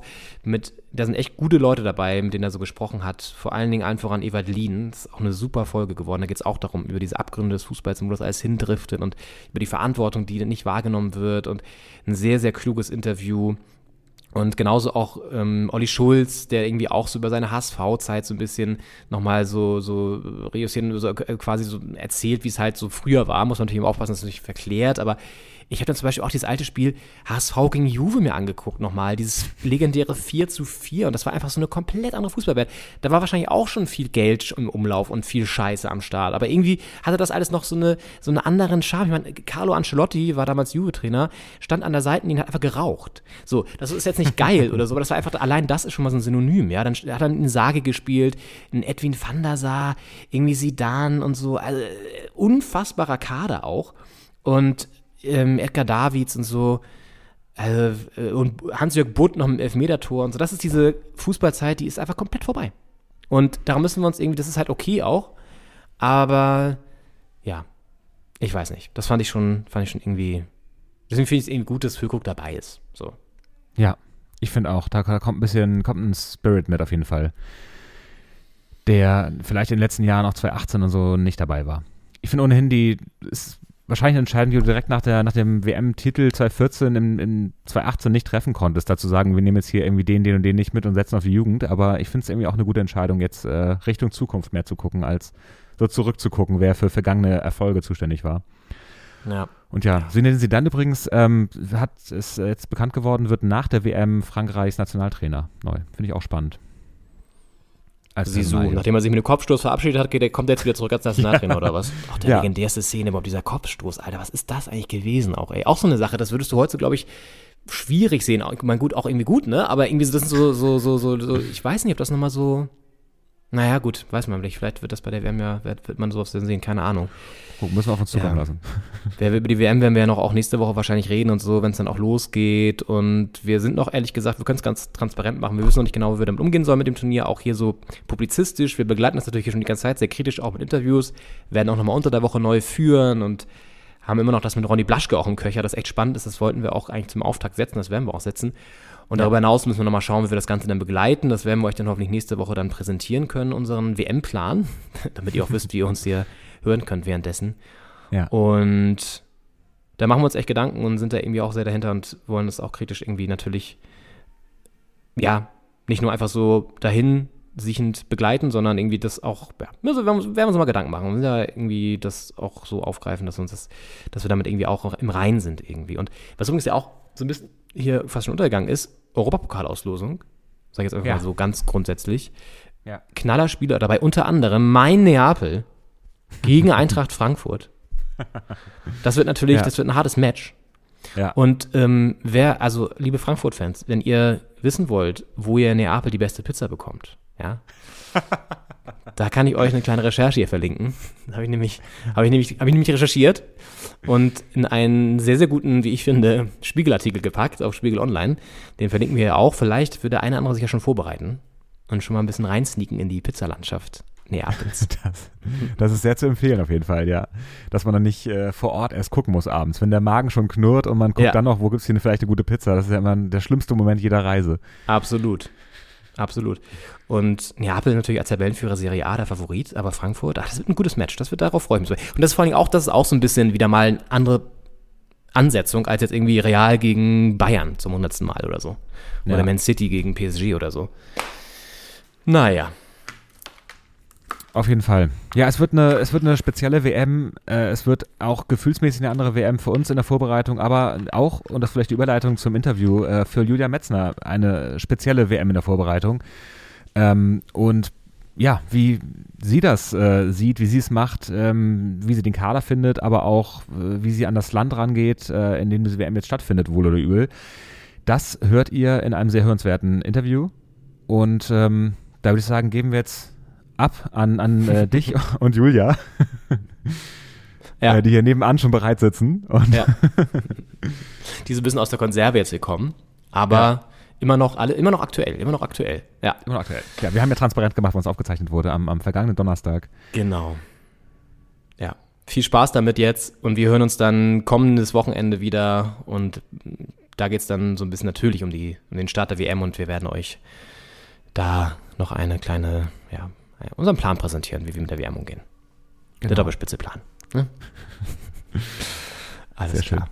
In diesem Sinne, macht's gut, bis nächste Woche. Kommt gut in die Woche. Bis dann. Tschüss. Ja, ich bin Julia Metzner, ich bin ARD-Hörfunkreporterin und als solches auch Teil der äh, Crew, die bei der Nationalmannschaft äh, auch außerhalb von WM-Zeiten unterwegs sind. Wir sind acht Kolleginnen und Kollegen und ähm, ich bin seit 2007 bei der ARD, beim NDR ursprünglich gelandet, inzwischen beim SWR im schönen Süden. Und es ist meine, ich habe gerade mal überlegt, es ist tatsächlich schon meine fünfte WM äh, die vierte für die ARD und ähm, ich werde zum ersten Mal auch das Finale reportieren dürfen. Also das ist schon ist schon was Großes noch vor mir. Und ähm, was kann ich denn noch sagen? Was mich mit dem Fußball verbindet? Also ich habe in der E-Jugend Fußball gespielt. Ähm, die F-Jugend gab es bei mir auf dem Dorf nicht. TUS Froschhausen für alle, die es natürlich kennen. Ja. Ähm, äh, in der Nähe von Seligenstadt Offenbach, also Ja. in Hessen. Ja. Und äh, ich durfte bei den Jungs mitspielen, großartig, weil es keine, natürlich keine Mädelsmannschaften gab. Und dann war aber halt auch Schluss, weil dann ähm, gab es ja die Geschlechtertrennung und bei uns auf dem Dorf gab es nur eine Kabine. Und meine Karriere ist also sehr früh geendet. Ich habe als Torhüterin angefangen, habe in meinem ersten Spiel einen Elfmeter gehalten und war dann in der D-Jugend aber irgendwie so überall auf dem Feld unterwegs. Wie gesagt, und dann nach der D-Jugend war Schluss. Aber äh, ich bin dem Fußball treu geblieben, zumindest äh, ja, Freizeitkickend und vor allem darüber redend. Cool. Ja, krass. Das ist ja äh, gerade mit so Dorfvereinen dann echt äh, leider ja für, für ja, junge Mädchen und, und Frauen dann echt ein Hindernis, wenn da keine, wenn es da keine auch Frauenmannschaften und so weiter gibt, ne? Das ist schon krass. Gut, das sind da wir ja Gott sei Dank heute ein bisschen weiter. Ne? Also Ja. Ich bin, äh, bin jetzt nicht mehr 20, also das ist schon ein paar Jahre her. Aber ich glaube, es hätte eine große Karriere vor mir gelegen, wenn ich auf dem Dorf eine Mädchenmannschaft gehabt hätte. Nein, Spaß beiseite, keine Ahnung. Aber es ist Gott sei Dank tatsächlich inzwischen weiter, äh, so dass, dass die Mädels heutzutage viel mehr Chancen haben, Ja. auch äh, bei den Jungs länger mitzuspielen. Das ist ja auch nicht unwichtig. und Ja. dann aber auch eben sich weiterzuentwickeln, fußballerisch. Warst du schon mal nochmal bei deinem ehemaligen Dorfverein? Hast du noch mal vorbeigeschaut jetzt, wie es wie es da jetzt so läuft und so? Jetzt gar nicht sozusagen da in die Richtung gedacht, sondern einfach so generell. Bist du da häufiger nochmal? Nee, tatsächlich nicht, weil ich nicht so in der Nähe wohne, Mhm. muss ich ganz ehrlich zugeben. Aber äh, die, die, jeder kennt sicherlich von der, von der Autobahn, von den, selbst bei euch da oben gibt's immer mal einen Stau am Seligenstädter Dreieck. Und äh, wenn ich da auch mal vorbeifahre, dann gucke ich immer auf dieses Stück Wald, wo dieser Fußballplatz immer noch liegt und äh, denke wehmütig daran. Und ich habe die Sporttasche noch, die es damals gab. Rot war sie, TUS Froschhausen stand drauf. Also Krass. im Herzen tief verbunden, aber nicht auch da. Sehr schön. Ja, super. Jetzt hast du ja eher so den Blick auf Vereine wie Hoffenheim, Freiburg, Mainz und Stuttgart und so, ne? Wenn als Kommentatorin? Genau, ja, was wir sind ja dann für, als SWR-Reporter und Reporterin zuständig für unsere Vereine, genau. Und da bin ich Bundesliga-technisch bei den Clubs, die du gerade erwähnt hast, unterwegs. Super. Genau. Und jetzt soll es ja so ein bisschen über die Weltmeisterschaft gehen, die ansteht, auch gar nicht mehr so lange hin, zehn Tage noch bis zum Eröffnungsspiel. Und du hast schon erwähnt, du wirst das Finale kommentieren zum ersten Mal. Das ist natürlich eine, für, für jeden Reporter, für jede Reporterin natürlich so, so, so ein Meilenstein auf jeden Fall. Da können wir nochmal drüber sprechen. Und wir reden, das können wir transparent machen, eine gute halbe Stunde, dreiviertel Stunde nachdem Hansi Flick seinen WM-Kader bekannt gegeben hat, den 26er-Kader. Deswegen werden wir da vielleicht jetzt einmal ganz kurz einsteigen schon mal, denn es gibt personell einige Überraschungen, die sich so ein bisschen angebahnt haben schon, aber trotzdem war es nochmal jetzt spannend, ähm, dass die wirklich auch dabei sind, nämlich Mario Götze und Niklas Füllkrug sind beide mit nominiert, Mats Hummels nicht. Und in der Abwehr äh, Amel Bella Kotschap, auch vielleicht überraschend. Wie hast du es so wahrgenommen, die Aus, naja, Auslosung, jetzt gesagt, die Nominierung, die, die Kader-Bekanntgabe? Äh, wie, wie hast du es so aufgenommen? Was war für dich die größte Überraschung? Also vielleicht war es ja auch eine Auslosung, ne? Vielleicht saßen die tatsächlich im Trainerzimmer und haben die Kugeln rausgenommen mit den Namen. Wie habe ich es wahrgenommen? Ähm, also interessiert natürlich, äh, als, als eine, die viel mit Freiburg zu tun hat, hat es mich auch gefreut, dass Christian Günther und Matze Ginter dabei sind. Das haben die sich absolut verdient. Ähm, Niklas Füllkrug, du hast gesagt, hatte sich angebahnt. Also es wäre, glaube ich, eher eine Überraschung jetzt gewesen, wenn er nicht dabei gewesen wäre. Toll finde ich auch, dass sie den Mut haben, äh, Yusufa Mokoko mitzunehmen. Darf man ja auch nicht vergessen. Ne? Der ist ja auch, äh, Ja. hat auch noch kein A-Länderspiel. Ja. Mario Götze hat mich dann tatsächlich doch nochmal überrascht, weil er gar nicht mehr Thema war. Aber ich glaube, halt einfach in der Öffentlichkeit hatte man mal so drüber geredet und so, warum den Götze nicht mitnehmen? Natürlich, warum nicht? Der hat sich ja wieder wahnsinnig zurückentwickelt, also zum Positiven Ja. seit nach Eindhoven gegangen ist schon und jetzt bei der Eintracht sowieso. Also, aber es hat mich dann doch plötzlich, dachte ich, klar, der Götze, natürlich. Der, Ja. Also finde ich, finde ich super. Was mich halt tatsächlich überrascht hat, ist Julian Brandt, muss ich sagen. Mhm. Dem hätte Mhm. ich nicht so große Chancen eingerechnet, aber äh, meine Güte. Ja. Der Yogi, wollte ich gerade sagen, der Hansi, der wird schon wissen, warum, ne? Ja. Ich habe auch immer noch, äh, hast du auch manchmal noch so diese, diesen, dass, du, dass man Yogi sagen möchte? Ich habe das Ja. auch ganz oft noch. Ja, das ist bei mir auch noch sehr drinne. Ähm, nee, stimmt, Mokoko Ja, völlig ja. zu Recht erwähnt. Klar, den habe ich jetzt vergessen. Das ist natürlich auch total spannend, weil er ja auch super jung noch ist und jetzt fährt er zur WM. Der hätte ich gedacht zum Beispiel, dass er da nochmal sagt, naja, der, der Junge hat noch sehr viel Vorsicht, den Ja. nehme ich jetzt noch nicht mit, aber gut. Warum nicht? Ne? Also ich habe ich hab am Wochenende gedacht, als äh, Mukoko seine zwei Tore gemacht hat, noch in der äh, Liga. Und nachher äh, Edin Terzic ein Interview wurde er natürlich ja dazu befragt, ne? Und dann, Ja. dann hat er gesagt, ja, Vorsicht, ne, der genau was du gerade sagst, jetzt, der ist immer noch äh, ein 18-Jähriger. Und dann hat er aber so dabei gegrinst, dass ich dachte, der weiß schon mehr als wir. Ah, Ich ja. dachte, Ah, ja. Er hat wahrscheinlich wirklich schon mehr gewusst. Ich Ja, glaube nicht, dass es an den zwei Toren lag am Wochenende, dass er dabei ist. Wahrscheinlich nicht. Aber ja, Niklas Füllkrug hat ja auch nochmal getroffen am Wochenende. Haben sie beide nochmal sowas getan für ihre, für ihre Nominierung. Und vielleicht Julian Brandt so als Ausgleich dafür, dass Mats Hummels nicht dabei ist. So um so ein bisschen Das Dortmund noch sein. zufriedenzustellen. Wer weiß. Ja, Ja. ja. Ja, aber stimmt, Mario Götze. Wir haben das tatsächlich mit Tim Jürgens auch kurz besprochen und er meinte, er würde sich total freuen, wenn Mario Götze jetzt dabei wäre. Jetzt ist er dabei und vielleicht ist es auch so ein bisschen der Gedanke, diesen 2014er Geist nochmal mitzunehmen in Ja. die Kabine. Kann ja, Ja. auch sein. Habe ich auch gedacht, genau. Also Ja. da ist ja viel mehr Geist als Mario Götze geht ja nicht. Ja. Sehr schön. Ja, da sind wir schon mittendrin hier in der WM sportlich gesehen. Wir reden natürlich auch über die anderen äh, Themen, die mit Katar verbunden sind. Das ist ja völlig klar, aber ähm, wollen auch sportlich draufschauen und vor allen Dingen auch, wie du als Kommentatorin dich jetzt auch vorbereitest. Also zehn Tage sind es noch. Mhm. muss man sich das jetzt so vorstellen, dass du schon jeden Tag irgendwie die Mannschaften studierst, die nochmal alles durchliest dazu und schon ganz tief drin bist in der Vorbereitung oder wie läuft es gerade ab? Äh, tatsächlich das komplette Gegenteil. Ähm, und das ist, deswegen müssen wir, wir kommen nicht drüber, dran vorbei, auch wenn wir über Sportliche reden, über Katar reden. Ja. Ich muss ganz ehrlich sagen, dieses ganze Drumherum ja. hält mich total davon ab, äh, mich äh, mit, weiß ich nicht, dem argentinischen, dem ecuadorianischen oder dem niederländischen Fußball im Detail gerade zu beschäftigen. Ich, ich habe natürlich klar äh, heute äh, die diversen Zeitungen gekauft, die heute WM-mäßig rausgekommen sind, der Kicker-Sonderheft und sonst was. Äh, hatte auch von einem Freund schon aus, äh, aus Holland, die waren schon ein bisschen schneller, äh, internationalen Blick drauf äh, mitgebracht bekommen und tauche da immer mal wieder so ein. Wir haben auch immer so Vorbereitungsmappen, die haben wir schon allerdings im Juli bekommen. Da geht's dann so der Weg zur WM und so. Da habe ich mir tatsächlich jetzt die ersten schon mal äh, ausgedruckt für meine ersten beiden Spiele. Also das erste wird das Eröffnungsspiel sein. Aber ich habe noch nicht reingeguckt, bin ich ganz ehrlich. Mhm. Ähm, wenn wir heute fertig sind, fängt das so ein bisschen an. Ich habe noch ein Spiel, mir geht's ja so ein bisschen wie den Fußballern. Ich habe noch ein Spiel vor der Brust, nämlich äh, Hoffenheim gegen Wolfsburg am Samstag als Reporterin. Und hm. ähm, Bundesliga ist halt noch, und solange Bundesliga ist, ist man halt auch noch abgelenkt. Ne? Wir haben ja auch noch einen Arbeitsalltag und ich kann einfach noch nicht voll in diese WM eintauchen. Und äh, also hier und da, ich, ich lese, wo es geht, aber ich gucke im Moment auch wahnsinnig viele Dokus oder höre in der ARD-Audiothek auch ganz viele äh, Podcasts und so zu dem Thema, einfach um auch einfach breiteres Wissen zu haben, weil es bei mhm. dieser WM einfach definitiv um so viel mehr als den Fußball geht. Mhm. Hast du jetzt die neue ZDF-Doku dir auch angeschaut von Jochen Breyer? Ja. Hast du schon ja. geschaut? Ja. Was Hab war so deine angeschaut. Reaktion? Ich meine, da waren ja, schon nochmal einige neue Aspekte, auch, oder was heißt neu, aber so erschreckende O-Töne auch dabei, ne? Ja, also mein Vater hat gesagt, ja, das wussten wir doch schon alles. Dann habe ich gesagt, ja, wir wussten natürlich die Fakten an sich. Mhm.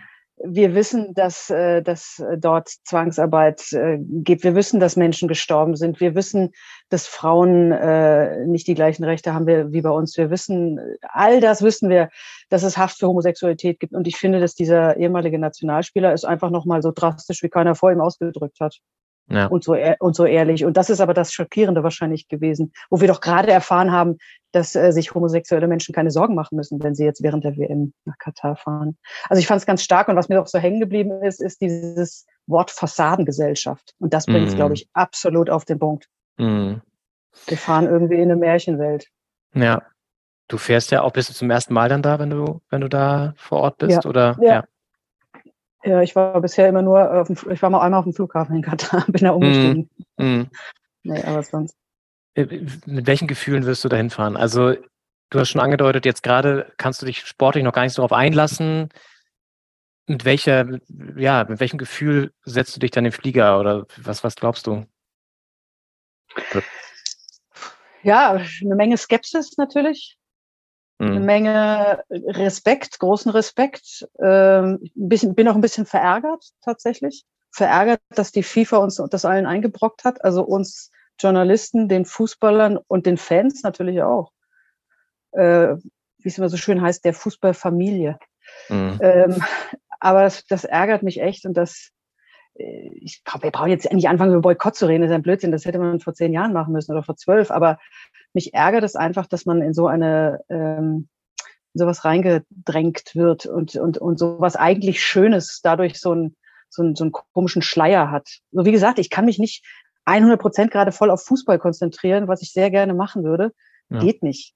Das ja. ist ja wahrscheinlich auch gut, dass es nicht geht. Ne? Wenn wir jetzt alle nur noch über Fußball reden würden, wäre es auch falsch.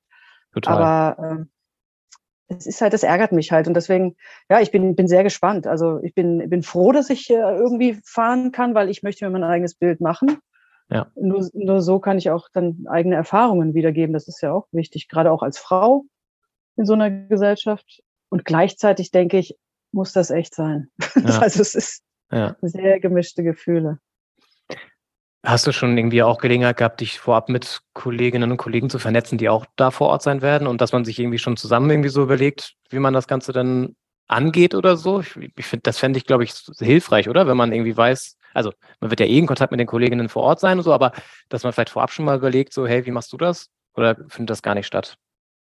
Doch, doch, doch. Wir haben natürlich, also sowieso in der ARD sind wir sehr gut vernetzt äh, und wir haben schon auch äh, lauter Meetings gehabt und auch äh, in der Vorbereitung Sicherheitsschulungen oder ähm, Menschenrechtsschulungen tatsächlich, Ja. No-Gos in Katar, auch ähm, vom Auswärtigen Amt äh, sind wir noch informiert worden und so. Also und das, äh, ein paar Kolleginnen sind jetzt schon vor Ort.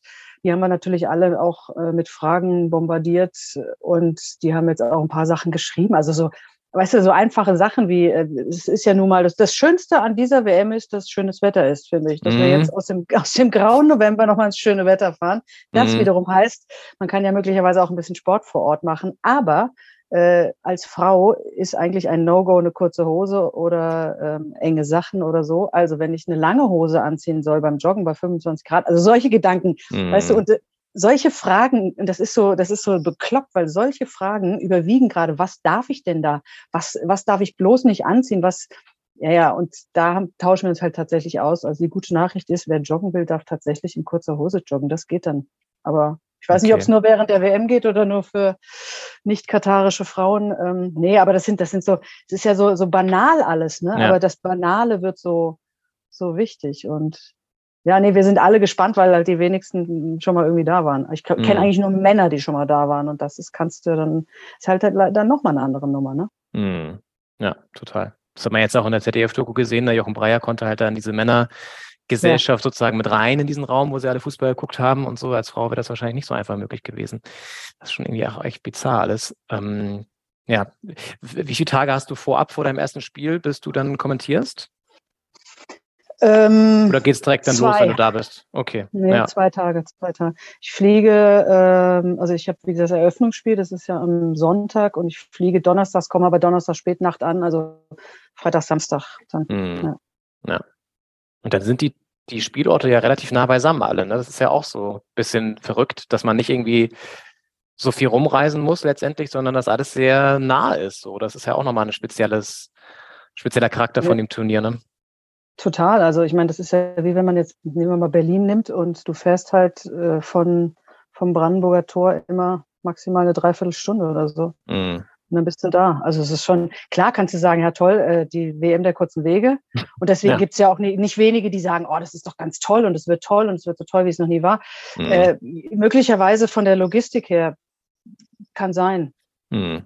Aber das ist ja nicht das, die einzige Bewertung, um toll zu sagen.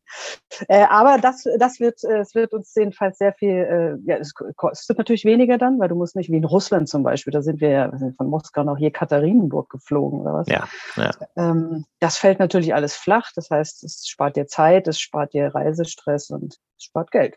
Mhm. Wo du Russland ansprichst, das habe ich mich gerade gefragt. Ich meine, es ist alles, diese ganze Kritik an Katar ist total berechtigt und hat auch in vielen Punkten auch so, ein, so eine andere Dimension. Aber ich meine, WM 2018 in Russland, auch da gab es natürlich Menschenrechtsverletzungen oder gibt es in Russland. Es gibt auch da homophobe Tendenzen in der Gesellschaft und so. Ne? Das hat damals aber gefühlt nicht so eine Riesenrolle gespielt, oder? Wie hast du das wahrgenommen? Ähm, ja, du hast völlig recht. Also es gab diese Diskussion auf einem anderen Level. Mhm. Ich glaube, Katar schießt einfach mit allem jetzt nochmal den Vogel ab. Ja. Und ich glaube, das ist das, weil es so in your face ist. Ja. Also sie, sie machen ja, das, das Einzige, was man den Kataris ja auch zugutehalten kann, sie machen einem nichts vor, ne?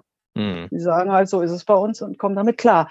Und das ist, glaube ich, bei Russland alles etwas verschleierter gewesen. Du hast gerade die homophoben Tendenzen angesprochen. Das waren ja nicht nur homophobe Tendenzen, sondern da gab es ja dann, wurden ja, glaube ich, zwei Jahre vorher oder so diese Gesetze ähm, Ja. erlassen in Russland. Äh, also auch da gab es natürlich große Bedenken. Aber äh, ich meine, das ist natürlich auch ein gutes Beispiel dafür, dass von wegen wir verändern was mit dem Sport, ja Pustekuchen. Mhm. Ähm, also vier Jahre später wissen wir auch, wo wir sitzen mit Russland. Und ähm, aber es war, es war ein anderes, es war ein anderes äh, Level und man hat sich anders, glaube ich, auch auf dieses Land eingelassen, weil es natürlich auch ein, es ist ja ein ganz tolles Land. Also ich war viel dann in Russland unterwegs und ich glaube, man hat ähm, sich aufs, aufs Land einlassen können. Man hat die Politik, das war, man hat es wirklich nicht so konzentriert auf die Politik und zu dem Zeitpunkt war Russland ja auch deutlich gemäßigter. Stimmt. Ja. ja, sieht man jetzt alles auch nochmal in einem anderen Licht natürlich, völlig klar. Mhm. Ja, lass uns äh, auf die WM in Katar schauen, auch nochmal so ein bisschen organisatorisch. Du hast gesagt, ähm, du bist zwei Tage vorher da. Wie läuft das dann ab? Also in welchem Takt kommentierst du dann Spiele? Du hast ja wahrscheinlich schon so einen Plan bekommen jetzt, dass du weißt, was du Genau. kommentieren wirst. Wie ist das Ja, ungefähr also- aufgeteilt?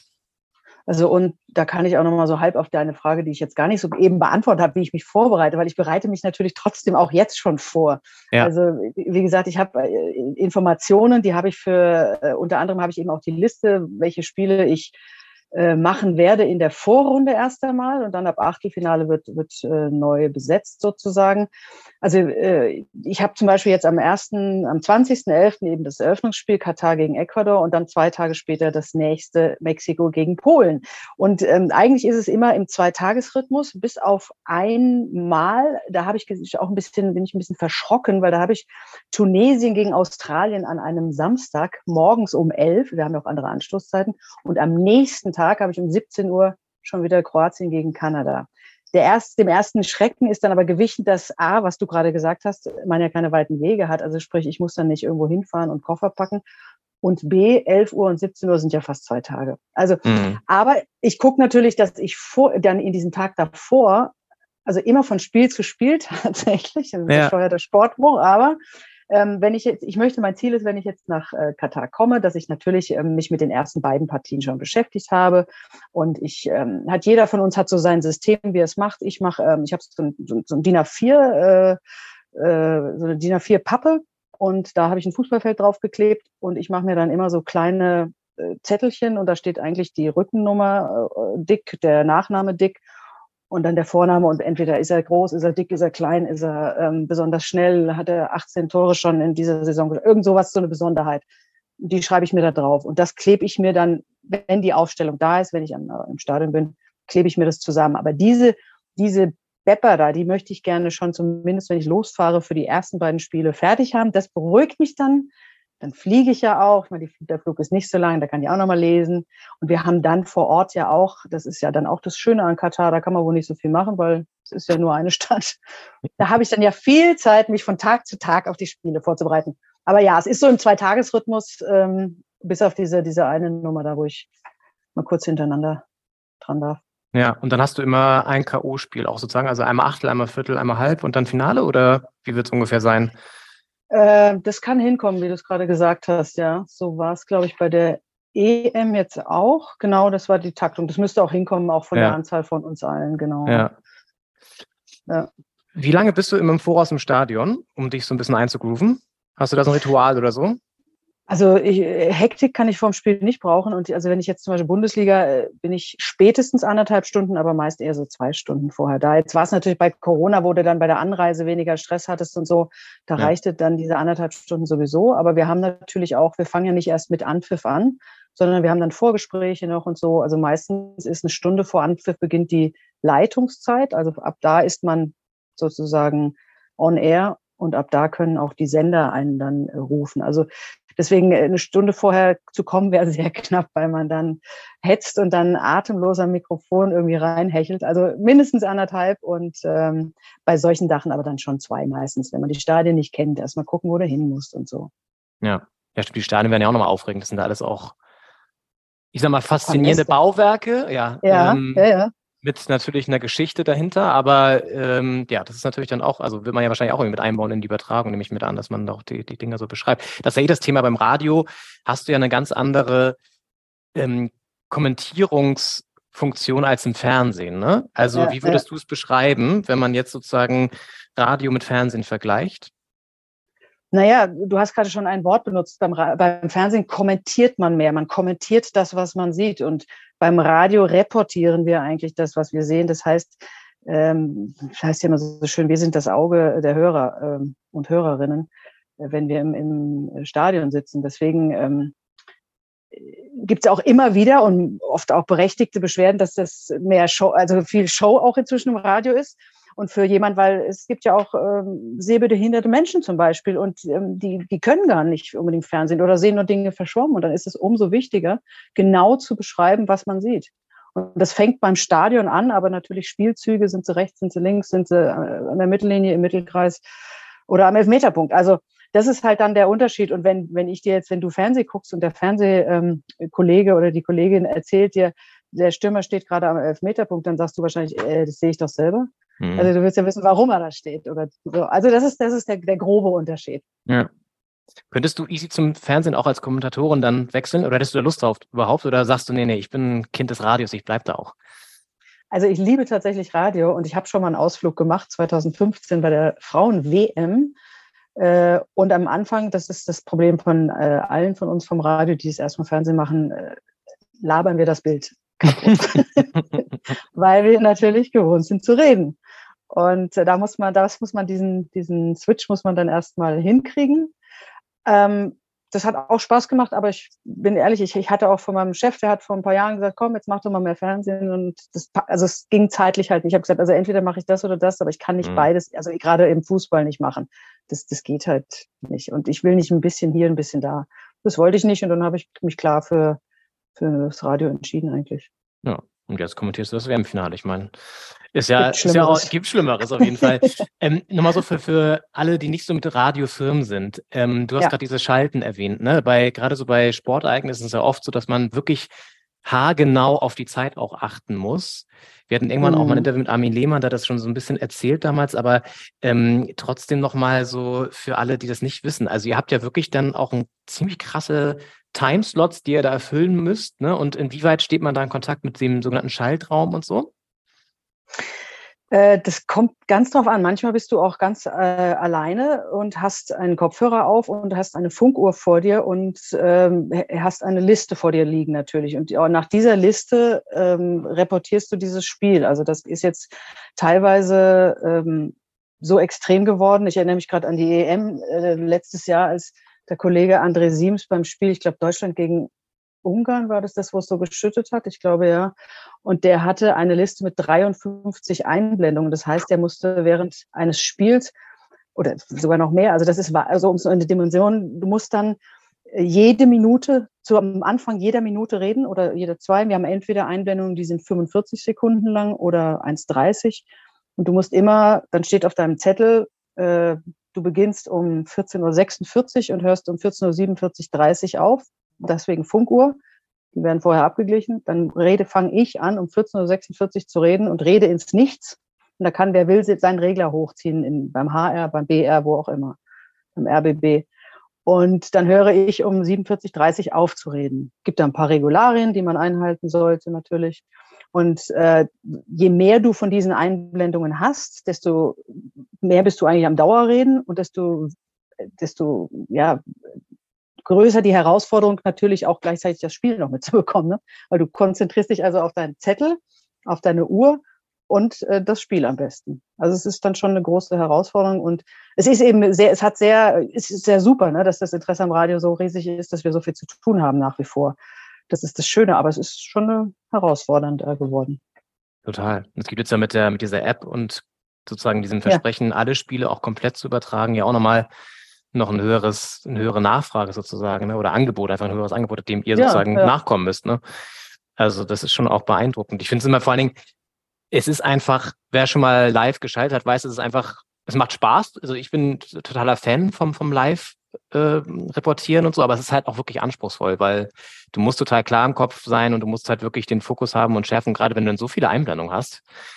Also das ist schon echt. Und dann am besten Fall noch immer irgendwie auch ein bisschen was Neues erzählen, ne? Nicht immer irgendwie genau, das Gleiche genau. wiederholen und so. Ja, ja. Ja, Wie machst du das während es gibt, Nee, sag ruhig. Ich wollte nur sagen, nee. es gibt gute und gibt schlechte Tage. Das kann sich jeder vorstellen. Das ist ja wie überall. Und an einem Tag läuft halt, fluppt halt richtig und manchmal stottert man dann auch ein bisschen rum oder so. Oder man, es gibt auch Tage natürlich, da stolperst du über, hast du eine Zeile überlesen auf deinem Zettel und dann hat, hat die Zeit, also, also es gibt, gibt alles und ja, auch herausfordernd. Total. Kommt man da überhaupt zwischendurch nochmal dazu, irgendwie, weiß ich nicht, einen, Schluck Wasser zu trinken oder so? Oder hast du, das würde mich interessieren, trink, trinkst du irgendwie, weiß ich nicht, Cola, Wasser oder so? Gibt es da irgendwas, hast du da so ein Ritual? Ich habe tatsächlich mal, weil ich ähm, äh, am Anfang immer, wenn ich, äh, also jetzt noch eigentlich, wenn ich, wenn ich aufgeregt bin, dann habe ich immer so die Tendenz, immer so, also vorher ich will, will sicher gehen, dass die Stimme auch hält und dann fange ich an, mich zu räuspern, was total kontraproduktiv ist. Ja. Und dann hatten, hatten, haben wir ja alle immer mal Stimmtraining und dann hatte die äh, Lehrerin, Lehrerin heißen die so, der Coach, ja. äh, die hat mir jedenfalls gesagt, du, äh, mach doch mal einfach, das ist dann für deinen Hals, für deinen Stimmbänder und für den Kopf auch noch gut, da gibt's so einen Tee mit so einer Wurzel äh, und dann mach dir einfach eine Kanne Tee, nimm dir die mit und äh, trink das. Und das mache ich eigentlich bis heute. Das ist so ein ähm, Yogi-Tee, Jetzt habe ich natürlich die Wurzel vergessen, sonst könnte ich das jedem empfehlen. Aber Bleibt dein Geheimnis. bleibt mein Geheimnis, genau. Ähm, aber das, äh, weiß nicht, ob ich brauche. Ja, aber ich, also ich trinke aber auch Wasser dazwischendurch. Das Problem ist halt, je nachdem, wie weit die Toiletten entfernt sind, ne, schafft man es in der Halbzeit und hat man Zeit von den Abrufen, schnell mal aufs Klo zu gehen. Ja. Also so vor so einem Finale, womöglich Elfmeterschießen und Verlängerung noch kommt, äh, muss man sich das Trinken, glaube ich, sehr einteilen. Zumal du ja auch keinen hast, der dann für dich mal kurz einspringen kann. Ne? Du bist ja meistens dann auch komplett da auf dich allein gestellt. Ne? Ja. Ja. ja, es kommt darauf an. Wir haben ja diese zwei Schienen sozusagen. Also einmal das, was ich gerade beschrieben habe, das mit den Einblendungen. Ja. Und dann haben wir auch noch Vollreportagen. Die haben wir jetzt bei der WM nicht bei jedem Spiel, in der Vorrunde bei den Deutschen und ich glaube das Eröffnungsspiel. Und eine Vollreportage machen wir immer noch zu zweit.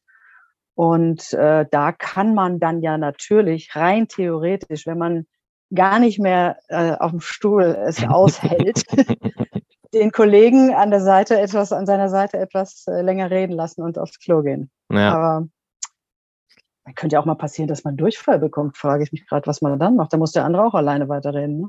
Gab es alles auch schon auf dem also Spielfeld, wo Spieler oder Spielerinnen ganz schnell raus mussten und so, dann ich dachte, genau. wo sind die denn hingekommen? Ja, ja. ja. Oder der, der Herr Beckham, der auf dem Platz gekotzt hat, ne? Ja, ja, alles, alles möglich. Ja. Okay, ja, ich finde es immer wieder spannend, also auch wie das so im Hintergrund läuft, weil davon hörst du ja letztendlich, wenn du das dann hörst, hörst du davon gar nichts. Ne? Du bist einfach fasziniert, ja. sozusagen, wie ihr das macht und so und dann äh, diesen ganzen technischen ähm, ja. Hintergrund, der ja total aufwendig ist und so, ja, den, den nimmt man dann ja. gar nicht so wahr. Bei der, bei der WM haben wir natürlich, oder jetzt auch bei der EM, da haben wir dann, das ist diesmal in Mainz, sitzt eine Regie, mit mhm. der man dann auch noch über einen Knopf äh, ver verbunden wird. Also es wird immer, da gibt's, wenn wir hier sind und ich für den SWR was mache, dann, hat, dann sind die Techniker vom SWR natürlich auch mit unterwegs. Ja. Wenn ich jetzt aber in, in bei so, so einer Veranstaltung bin, dann ist die FIFA, die baut dann diese Gerätschaften auf oder da gibt es halt eine Firma, die für die FIFA arbeitet und aber dass man es dann wieder mit, mit Mainz verlinken kann, wo wieder ein Kollege von mir sitzt, das ist schon, finde ich auch immer noch faszinierend. Ich sitze da in Katar, drücke auf den Knopf und sage Hallo Mainz. Total. Ja, finde ich auch. Ich war jetzt auch schon äh, häufiger natürlich im Ü-Wagen unterwegs oder so. Das ja. ist auch irgendwie immer wieder faszinierend. Auch so ein, so ein Relikt irgendwie der alten Radi-Zeit noch, aber die Dinger gibt es ja auch noch. Also es ist irgendwie. Ja, klar. Das, das ist faszinierend. Ähm, wie ist es nach dem Spielen? Also fällst du dann in so ein, so ein, so ein Erschöpfungsloch oder bist du dann noch so aufgeputscht und dass du irgendwie sagst, oh jetzt, keine Ahnung, was soll ich jetzt noch machen? Der, der, der Abend ist noch jung, so dass man irgendwie so auf so einem Level ist? Oder bist du dann echt eher, dass du sagst, nee, jetzt brauche ich mal Zeit für mich, ich muss mal kurz irgendwie jetzt hier runterkommen, irgendwie im Hotel chillen oder so? Wie, wie, wie ist es bei dir? So ein bisschen von beiden. Also wenn wir so ein spätes Spiel, ich hatte zuletzt die Länderspiele oder so, es waren immer die späten Spiele, so was ist das, 2045 oder wann, ne? Und wenn du dann äh, äh, am nächsten Morgen haben wir oftmals um sechs schon wieder Einsatz, wenn wir dann noch so Gesprächsleitungen haben. Wenn man dann diese, diese hat, dann fällt es echt schwer äh, einzuschlafen. Also mir, weil ich mhm. schon erst noch mal so aufgedreht bin und dann ist ja auch dieser Lärmpegel und man kommt erst langsam runter. Ähm, also sofort einschlafen kann ich da nicht. Jetzt wird es natürlich auch mal spannend sein. Ich habe ja gerade gesagt, hier Schweiz gegen Kamerun, 11 Uhr morgens. Danach mhm. gehe ich ja auch nicht schlafen. Also, ähm, also runter, runterkommen schon, weil es sind halt natürlich auch wahnsinnig viele Einflüsse und Eindrücke und äh, trotzdem in diesem Runterkommen ist natürlich auch eine Erschöpfung drin. Also weil du diese Konzentration die ganze Zeit und äh, also so eine Mischung, glaube ich. Ja. Du hast schon so ein bisschen den Arbeitsplatz da ja vor Ort beschrieben oder zumindest wie du das dir so mit diesem, mit diesem Pappschilden so da aufbaust und so. Ansonsten hat man da ja auch gar nicht so viel Platz, oder? Ich kenne es noch so von so ein paar Pressetribünen, das ist schon oft sehr klar sozusagen, also ne, die Plätze sind sehr ja. deutlich abgegrenzt, aber halt auch nicht viel Platz so. Ähm, oder ist, ist das, hat sich das verändert mittlerweile? Habt ihr irgendwie nee, mehr Platz oder so? Also ich bin mal gespannt. In, in Katar kann ich es ja nicht sagen, ne? weil also ja. wenn die so, so großzügig da diese Bauten hingestellt haben, dann kann ich mir vorstellen, dass sie dann auch an der Pressetribüne nicht unbedingt gespart haben, aber man weiß es nicht. Also es gibt wirklich alles in den, also in den Bundesliga, Zweitligastadien zwischen, was du gerade beschrieben hast, dass ich sag mal gerade so dein DIN A4-Teil mhm. dahin passt. Und dann hast du eben noch eine Gerätschaft, wo der Kopfhörer daran ist. Mit dieser Gerätschaft bist du dann eben verbunden. Dann hast du noch einen, einen Bildschirm ja vor dir meistens. Äh, bei solchen Veranstaltungen dann auch zwei, einmal mit den Statistiken, einmal mit dem Bild tatsächlich. Also der Tisch ist schon recht voll und je kleiner der Tisch, desto weniger hast du Platz für dein Zeug. Ja, ähm, ja das, das muss man dann auch immer so ein bisschen anpassen. Und bleibt dir noch Zeit, auch mit den KollegInnen links und rechts nebenein zu quatschen? Oder ich meine, während des Spiels logischerweise vielleicht eher weniger, aber so vorher, nachher? Ja, auf alle Fälle. Also erstens ist das ja dann immer so eine Gang, die sich immer wieder trifft bei solchen Veranstaltungen. ähm, stoßen immer mal welche dazu und welche gehen in Rente oder hören auf oder was auch immer.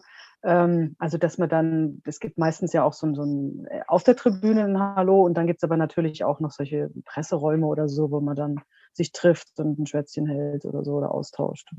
Passiert vor Ja. dem Spiel, in der Halbzeit und eigentlich nach dem Spiel ist jeder beschäftigt meistens schon eher. Weil man ja auch meist noch so einen Nachbericht machen muss oder so, ne? Genau, noch eine Minute genau. absetzen und weiß ich nicht. Ein Flash, Flash. wie es immer so schön heißt. Ja, diese schnellen Ein... Ja, Ja. genau so. okay. Ähm, du, du sprichst, wenn, wenn ich es richtig gesehen habe, oder hast zumindest auch Übersetzerin äh, studiert für Französisch und Spanisch, ne? Mhm, das ist meine eigentliche Ausbildung, genau. Ja. Hab Kannst du das noch fließend sprechen? Ich war gerade im Urlaub in, in, in Andalusien und bin, da ich mit dem Auto hingefahren bin, musste ich erst durch Frankreich durch und dann äh, in äh, Spanien unterwegs gewesen. da habe ich seit Ewigkeiten mal wieder beide Sprachen gesprochen. Und nach zwei Wochen ging es mit dem Spanisch wieder sehr gut. Und als wir dann auf dem Heimweg noch in Frankreich angehalten haben, habe ich, äh, als kaum waren wir über die spanische Grenze, den französischen Campingplatz angerufen. Da ging sogar das Switchen auf Französisch wieder. Also wenn man es wenn man's spricht oder wenn ich, wenn ich je mehr ich wieder spreche, desto besser wird's wieder. Aber natürlich ist es wie mit allem. Wenn man es lange nicht gemacht hat, dann friert es ein bisschen ein. Ja, das kenne ich sehr gut. Mhm. Ich habe auch Französisch lange in der Schule gehabt und dann muss man, das ist so eingerostet. Aber wenn man dann ein bisschen, ich Mhm. finde, so in den Boulangerien oder so mit den Leuten wieder ins Gespräch kommt und so dann einfach sich traut auch und so. Und du Ja, hast es ja noch genau. viel professioneller irgendwie gelernt und äh, ja. Hilft dir das manchmal auch bei den Übertragungen oder so, wenn du oder mit Spielern sprichst, Spielerinnen sprichst oder so? Also ähm, ich sag mal so, seit, seitdem äh, Corona zugeschlagen hat, äh, komme ich gar nicht mehr so richtig in Kontakt mit Spielern oder Spielerinnen. Aber davor war das oft so, dass ich dann, äh, weiß nicht, dann erinnere mich jetzt gerade an Santiago Ascasibar, der auch bei der Hertha ja gespielt hat, der in Stuttgart äh, aus Argentinien kam und dann war klar, der spricht nur Spanisch und dann wurde ich gefragt, magst du hingehen, dann kannst du das Interview vielleicht auch führen. So, dass das dann hilft es schon mal, wobei ich dann auch tatsächlich, wenn ich dann wieder äh, wieder lange kein Spanisch gesprochen habe, auch dann davor ziemlich nervös bin. Aber es hilft dann tatsächlich. Und äh, in Hannover habe ich, äh, als ich beim NDR war, viel französischsprachige Spieler gehabt. Also ja, das hilft schon und ähm, macht dann auch Spaß, also muss man auch sagen. Ja, weil die wahrscheinlich dann auch anders auf einen zugehen. Lass uns noch mal ein bisschen auf die WM schauen und auch auf die Spiele. Du hast schon gesagt, Eröffnungsspiel hast du. Und dann fiel ja auch schon das Stichwort Australien. Australien gegen Tunesien hast du auch als Spiel, ne? Habe ich auch als Spiel, genau, 26.11. Da gibt's ja eine Verbindung. Du hast lange in Australien gelebt und gearbeitet, sogar auch da beim öffentlich-rechtlichen Sender war das, ne?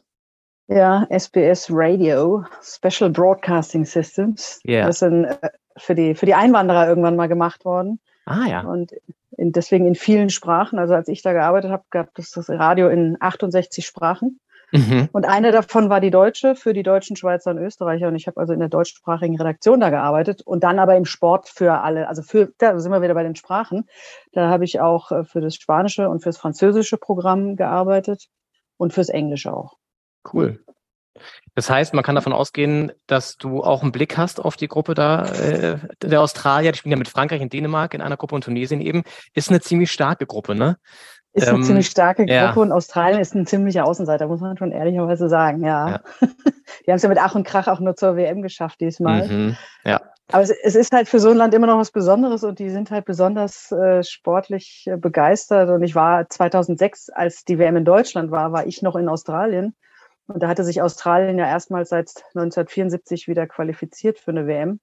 Und äh, da Fußball bis dahin sehr, sehr randsportmäßig behandelt wurde, habe ich das miterlebt, wie das wieder größer wurde und, und durfte dann für den australischen Sender eben nach Deutschland in meiner Heimat äh, zum Berichterstatten fahren. Also und natürlich mit, mit einem vollen Fokus auf die Aussies. Und das war schon sehr besonders und deswegen, ich habe noch sehr intensive äh, Verbindungen nach Australien auch. Ähm, das ist für mich immer noch so meine zweite Heimat und da werde ich sicherlich mit, äh, mit einem Daumendrücken in der Hosentasche für Australien dieses Spiel reportieren. Sehr gut. Das heißt, das ist vielleicht das Spiel, wo du dich gar nicht so, da bist du vielleicht so einfach emotional schon so drinne, aber musst dich wahrscheinlich trotzdem sportlich noch darauf vorbereiten. Aber Ja. ich finde, wenn man so einen Bezug hat zu einem Team oder zu einem, Land, dann geht dann, das wäre immer so ein bisschen leichter auch von der Hand wahrscheinlich, oder? Ja, das stimmt schon, weil ich meine, es ist natürlich mehr als jetzt nur äh, Flanke von rechts, äh, Kopfball, Tor, sondern ja. klar, also wenn man so kleine Einwürfe immer noch mal machen kann äh, in, die, in die Reportage rein, auch was das für so ein Land heißt und so, das ist, finde ich schon, also finde find ich es auch interessant, wenn ich zuhöre. Ja. Äh, das darf nicht überhand nehmen, da sind wir wieder bei dem Reportieren, ne? Auge für die Hörer und Hörerinnen sein, aber so ein paar Zusatzinformationen und, und wenn die dann noch auch bisschen fundierter sind, hilft es, hilft es schon, finde ich, mir und hoffentlich auch den Hörerinnen und Hörern. Ja. Hast du eigentlich auch ein deutsches Spiel? Das habe ich gerade eben, habe ich vorhin sträflicherweise nicht aufgepasst, als du das aufgezählt hast. Ja, Finale, ne? Stimmt, klar. Mensch. Ja, ja. logisch. Ähm, nee, ich, ha ich, ich, habe zumindest, also das, das dürften Sie und ich schaffen, das dritte Gruppenspiel, also gegen Costa Rica. Ah ja. Ja, Genau. Okay. Das wird dann immer so gleichmäßig aufgeteilt, genau. Und äh, dann bin ich da. Mit Armin Lehmann, hast du vorhin besprochen. Ah, mit stark. Armin Lehmann werde ich zusammen in der Vollreportage sitzen, genau. Das ist ja. ja auch, der ist ja auch schon Ewigkeiten dabei, ne? Der kann das, du. Der, kann ja, das richtig. Das ist, ähm, hast du so Lieblingskollegen, ohne jetzt irgendwie da jemanden Namen zu, zu nennen, Namen zu nennen oder so? Aber ist es so, dass man sagt, ach cool, dass ich mit dem das mache? Oder eher so, oh, hm, naja, gut, könnte jetzt eine schwierige, können schwierige 19 Minuten werden oder so? Oder also, mögt ihr euch alle? Ja, wir mögen uns natürlich alle. Nein, aber es, es gibt, na klar, flutscht bei manchen mehr und bei manchen weniger, aber ich würde jetzt gar nicht sagen, dass ich jetzt auf den Plan gucke und denke, ah, puh, ja. Mist, das nicht. Aber okay ja, man, mit, man, mit anderen, wie gesagt, das, ist ja, das sind ja auch Typensachen, ne? Und da ja. ist es bei manchen, ist es dann, ist es halt einfach, äh, da kommt man dann nicht so gut, weil es ist ja auch so ein, so ein, ja, weiß ich nicht, schon so ein bisschen ähm, kein Gespräch, das wir da führen, aber wir sollen ja nicht abgehackt nebeneinander sitzen und nicht miteinander zu tun haben. Also, aber wie gesagt, ich, wahrscheinlich haben die, die Oberen das auch so ausgesucht, dass wir irgendwie alle miteinander einigermaßen klarkommen. Ja. Habt ihr schon gesprochen darüber, dass ihr es kommentiert oder noch keine Zeit gehabt? Nee, wir haben tatsächlich jetzt äh, erstmal gerade eine WhatsApp-Gruppe gemacht äh, von, von uns Reportern und Reporterinnen ähm, und haben gesagt, okay, wenn hier für uns irgendwelche Sachen sind, und da geht es aber im Moment, wer kommt wann an und äh, sollen wir jetzt eigentlich einen Laptop mitnehmen oder doch nur ein Mikrofon? Solche Sachen sind da ja. gerade noch. Also ganz profane Orgasachen auch, die in so einer WhatsApp-Gruppe Ja, im Moment, im Moment, genau, ja. Gut, wir haben uns auch schon gefreut aufeinander in der WhatsApp-Gruppe. Es gab auch ein Herz. Sehr gut. Also es ist nicht nur, es ist nicht nur Orga.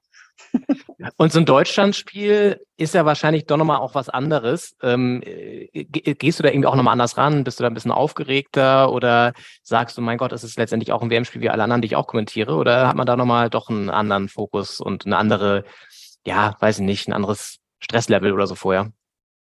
Sicherlich ein anderes Stresslevel ist vielleicht ein richtiges Wort, weil natürlich du weißt, dass der Fokus auch ein anderer sein wird, als wenn jetzt, bleiben wir bei Tunesien gegen Australien spielt, da ist natürlich auch die Zahl derer, die äh, das im Radio mitkriegt, geringer. Ja. Ähm, und es ist natürlich auch ein emotionales Level. Also ich erinnere mich 2018 zum Beispiel, habe ich äh, mit dem Kollegen Holger Dahl das äh, aus der Deutschen in hm. Kasan reportiert du gehst natürlich ganz anders mit und bist auch enttäuscht und ähm, bist auch wahrscheinlich äh, kritischer und so, als wenn das jetzt ähm, und natürlich auch, du hast also mehr Hintergrund natürlich. Das spielt ja alles mit rein, als wenn jetzt, ich sag mal, Dänemark ausscheidet, finde ich das schade. Aber ähm, das ist dann ja distanzierter. Genau, das mhm. ist wahrscheinlich auch das richtige Wort, ja. Mhm. Damals gegen, ja, das glaube ich. Das aus war gegen, nee, ich, ich, Südkorea. Südkorea. Und ich, ich habe das in einer Kneipe in Erfurt verfolgt und da waren gar nicht so viele andere interessiert. Ich weiß gar nicht, das war auch so ein Spiel, das war relativ früh noch. Ich glaube, es war nicht abends oder so. Nee, ich glaube auch, dass das nachmittags war. Ja. ja. Und ich war da relativ der Einzige, der sehr involviert war und habe dann auch die halbe Kneipe da so ein bisschen zusammengebrüllt, weil ich mich so aufgeregt habe über verschiedenste Sachen. Weil man ja. hatte ja so ein bisschen Hoffnung nach diesem, nach diesem äh, Schweden-Last-Minute-Tour da von Toni Groß. Und jetzt geht's los. Und dann, naja, gut, der Rest mhm. ist Geschichte. Ja. Ja, da sind wir schon beim Thema deutsche Mannschaft, ne? Äh, Kader ja. haben wir vorhin schon besprochen. Du hast ja gerade eben schon so ein bisschen leicht ironisch das Finale angesprochen oder war es doch gar nicht so ironisch? Ich meine, es wäre natürlich super, ne? Das brauchen ja. wir jetzt, also ja. ich kann jetzt nicht hier als, als äh, Deutsche und als Fußballfan sitzen und sagen, ich möchte nicht, dass Deutschland ins Finale kommt. Mhm. Natürlich wollen wir das alle. Boah, wie realistisch das ist, kann ich jetzt gerade überhaupt nicht. Wir haben uns jetzt auch die Tage gerade nochmal drüber unterhalten. Gut, jetzt wissen wir, wer hinfährt. Das ist schon mal eigentlich schon mal ein Schritt weiter. Mhm. Ähm, aber ich weiß jetzt auch nicht, wie die Musialas und Mokokos und diese ganzen Jungen äh, auf dem Level dann in einem Turnier funktionieren. Das weiß ja keiner. Das wissen sie selber nicht. Das hofft der Hansi nur. Mhm. Das ist, ähm, ich, es gibt, meine Güte, es gibt halt auch, ich finde zum Beispiel Argentinien oder so auch echt stark. Also da weiß ich nicht, was passiert diesmal, wenn wir auf Argentinien treffen oder so. Also ich kann, ich kann es im Moment noch gar nicht einschätzen und abschätzen, vielleicht auch, äh, weil bei allen ja so ein bisschen, da, da fällt der aus, da fällt der aus, bei den Engländern fällt einer aus, bei den Franzosen fällt, also diese Verletzungen sind ja nicht deutsch, die Werners und Preußens dieser Welt. Ja. Und ähm, also ich glaube nicht, dass wir als Top-Favorit dahin fahren. Mhm. Ich finde, einen Anspruch kann man schon stellen. Also Ja. Das kann man schon sagen, dass es also als, als Deutschland auch, auch nachdem, wie es in den letzten Jahren war, Halbfinale schon ein Ziel sein muss. Mhm. Jetzt auch mit Niklas Füllkrug eine echte Neun dabei, oder Mukoko ist ja auch eher eine Neun. Ja. Ist ja auch nochmal ein interessanter äh, Switch sozusagen vielleicht, oder Mhm. eine Möglichkeit, ne? Ja, total. Ähm, und äh, hast du so einen Geheimfavorit? Du hast gerade eben schon gesagt, aus äh, Argentinien findest du spannend. Ich habe auch schon Kroatien gehört, das hatte Tim Jürgens ins Rennen gebracht. Mhm. Ähm, Finde ich, habe ich mir auch mal den Kader angeguckt, ist auch durchaus interessant. Hast du sonst noch ein Team, wo du, aus, mal abgesehen von Australien, ähm, vielleicht. das ist auch schon der Favorit, ja. Äh, Wobei Kroatien, die sind, sind halt auch älter geworden, ne? ja, die sind älter geworden, aber halt- natürlich auch eingeschworene, eingeschworenes Ja, Team, ne? ja. Also was ich jetzt nur aus der Ferne sagen kann, das hat mir äh, jemand zugeflüstert. Dass, äh, also wie gesagt, ich selber hatte, habe in Argentinien neulich mal gesehen und auch so ein bisschen darüber gelesen, Stichwort Vorbereitung, äh, dass die Brasilianer auch echt Mhm. diesmal richtig gut sein sollen. Aber ich meine, die Brasilianer sind nie schlecht, ne? Ja, Brasilien ist jetzt auch nicht unbedingt der Geheimtipp. das stimmt, Ähm, aber ja. Ja. Ja, Wenn, ich, wenn ich mir das so anschaue, ne, die, die afrikanischen Teams, die schaffen es leider irgendwie nie. Kanada wird äh, es auch nicht schaffen. ja. Die Schweiz, das ist ja so ein Achtelfinalteam, ne? Die sind auch eingespielt. Tja, Portugiesen. Frankreich, immer noch amtierender Weltmeister. Ja, aber wir wissen ja, dass die amtierenden Weltmeister eigentlich äh, Es nie schaffen. nie. Nie. Sind die nicht zuletzt auch immer ausgeschieden in der Vorrunde? Ne? Ja, werden wir, werden wir sehen. Ja. Äh, was denkst du denn? Tja, ich habe mir auch noch nicht so eine abfinale Meinung gebildet. Ich würde ja eigentlich, ich hätte gerne Italien gesagt, aber die sind ja nicht dabei.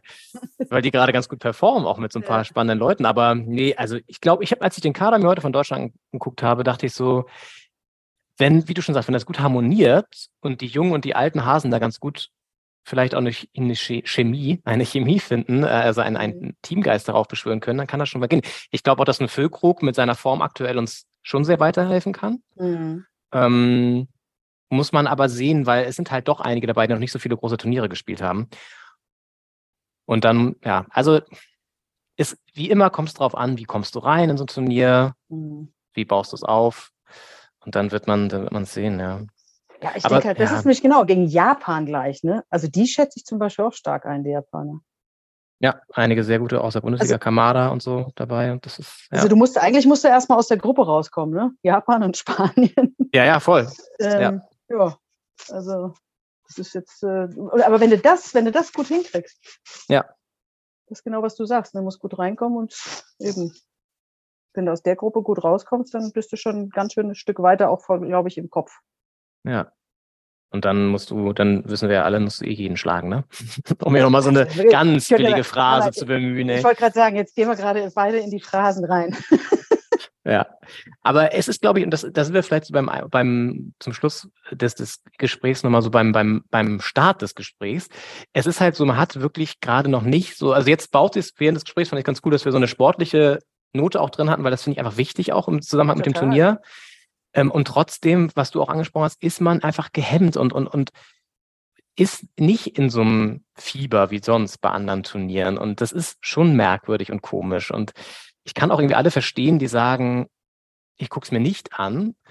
Ich Mhm. weiß aber genauso gut, ich werde es mir angucken und ich, ich finde das aber auch gut, das zu tun und gleichzeitig das kritisch zu begleiten und einzuordnen und so. Ne? Also ja. Aber ich Ähm, finde auch, ist dir das aufgefallen, äh, normalerweise, wenn WM ist, da würdest du ja jetzt, wenn du die Ta Tageszeitung zum Beispiel kaufst oder den Fernseher anschaltest, würdest du überall Werbung für Fernseher, den Fernseher brauchen sie für die WM oder für die Chips, die man dazu essen soll oder Mhm. sonst was. Das findet ja auch gar nicht statt oder ich habe es verpasst, aber ich finde, es, das Ganze drumherum findet nicht so statt, wie es sonst stattfindet. Und das ist, glaube ich, auch so etwas, warum man nicht wirklich, wie gesagt, Kicker Sonderheft ist heute rausgekommen, in zehn Tagen Ja. geht's los, du hast gesagt, finde ich auch sehr spät. Also man, Ja. man, kam, man kam so gar nicht in diese Stimmung bisher. Gut, dann ist halt auch die Jahreszeit noch dazu, dann gibt's diese ganzen Diskussionen. Aber wie du es gerade gesagt hast, ich finde auch, es soll jeder für sich auch entscheiden und die können ja dann alle am Finale einmal äh, Fernsehen oder Radio einschalten. Äh, dann Mhm. sehen sie wenigstens, wie Deutschland da spielt. Und ich finde es völlig okay, wenn man sagt, ich mache da nicht mit. Und ich finde es aber auch okay, wenn jemand sagt, wie du, ich, ich möchte mir das angucken, weil ich bin Fußballfan. Ja. Ja. Kontraproduktiv, dass ich das jetzt sage, aber ich finde das gerade bei dieser, äh, also für meinen Job, aber ich finde es gerade bei dem, äh, ich fände es sogar gut, wenn die Leute es durchziehen, die es alle sagen. Weil dann Mhm. wäre es mal konsequent. Ja, und es muss natürlich aber gleichzeitig verbunden sein mit einem nachhaltigen ähm. Impuls. Ne? Wenn du jetzt sagst, ja, nur die WM nicht zu boykottieren, danach aber RB Leipzig oder anderen Vereinen zujubelst, die halt auch eine fragwürdige Finanzierungsstruktur haben, so ist meine Meinung, dann äh, bist du auch ein bisschen scheinheilig in deiner Argumentation. Aber ja, Oder dem FC Bayern, der 10 Millionen pro Jahr von Qatar Airways kriegt. Ne? Also das ist Ja. alles ja, ähm, ja. Ach ja, es ist ein großes Sport- Spannungsfeld. Sportswashing habe ich auch neu gelernt. Man lernt auch viele Sachen jetzt Ja. in dieser Diskussion. Das finde ich halt auch, dass man durch diese ganzen Podcasts, durch die ganzen Reportagen, Dokumentationen auch nochmal echt viele Themen beleuchtet, die halt echt oft nicht im Rampenlicht und im, im Fokus der Öffentlichkeit stehen. Das ist ja auch schon mal wichtig und gut und ja, das Genau, das finde ich auch. die WM irgendwie auch gebracht. Ne? Gut, ähm, ja, Julia, es war ein total spannendes Gespräch. Vielen, vielen Dank. Es hat mir auch sehr viel Spaß gemacht. Dankeschön.